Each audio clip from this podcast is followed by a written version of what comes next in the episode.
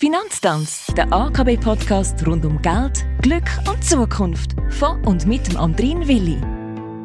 Herzlich willkommen, sagen Isabel Späni und ich. Wir zwei, wir reden in dieser zehnten Staffel vom AKB Finanzpodcast über Sparen, über Budgets und in dieser 96. Episode geht es im Speziellen um die Frage, ob Männer eben anders sparen als Frauen. Isabel, du bist Kundenberaterin bei der AKB und jetzt rein aus deiner Erfahrung herausgefragt, sparen Männer anders als Frauen? Ich sage ja, das ist wirklich so.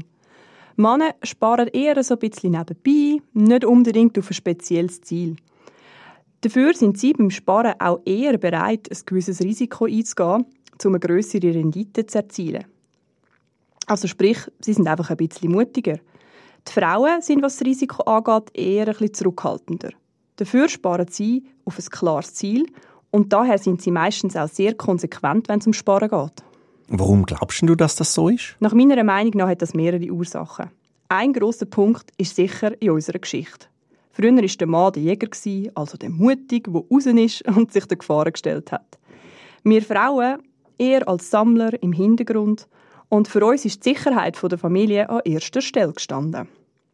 Die Rollenverteilung hat sich über Generationen hinweg so weitergezogen.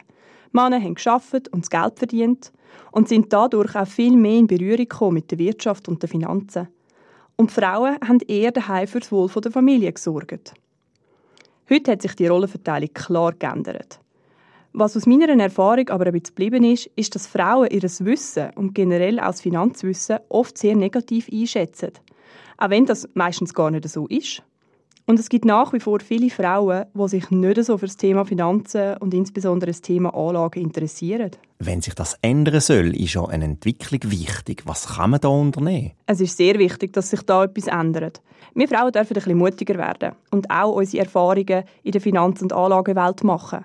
Weil nur mit Erfahrung und Wissen gewinnt man auch an Sicherheit und Selbstvertrauen. Und das braucht es. Und gerade wenn man eine Vorsorgesituation von Mann und Frau vergleicht, gibt es da leider einen grossen Gap.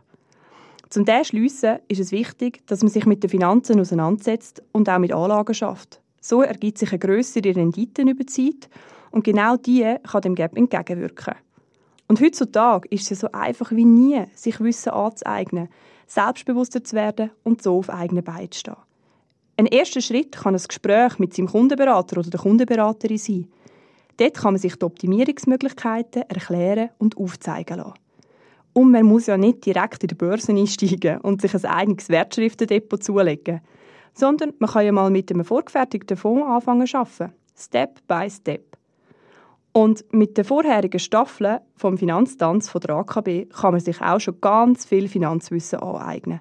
Einfach loslegen, lernen und ausprobieren.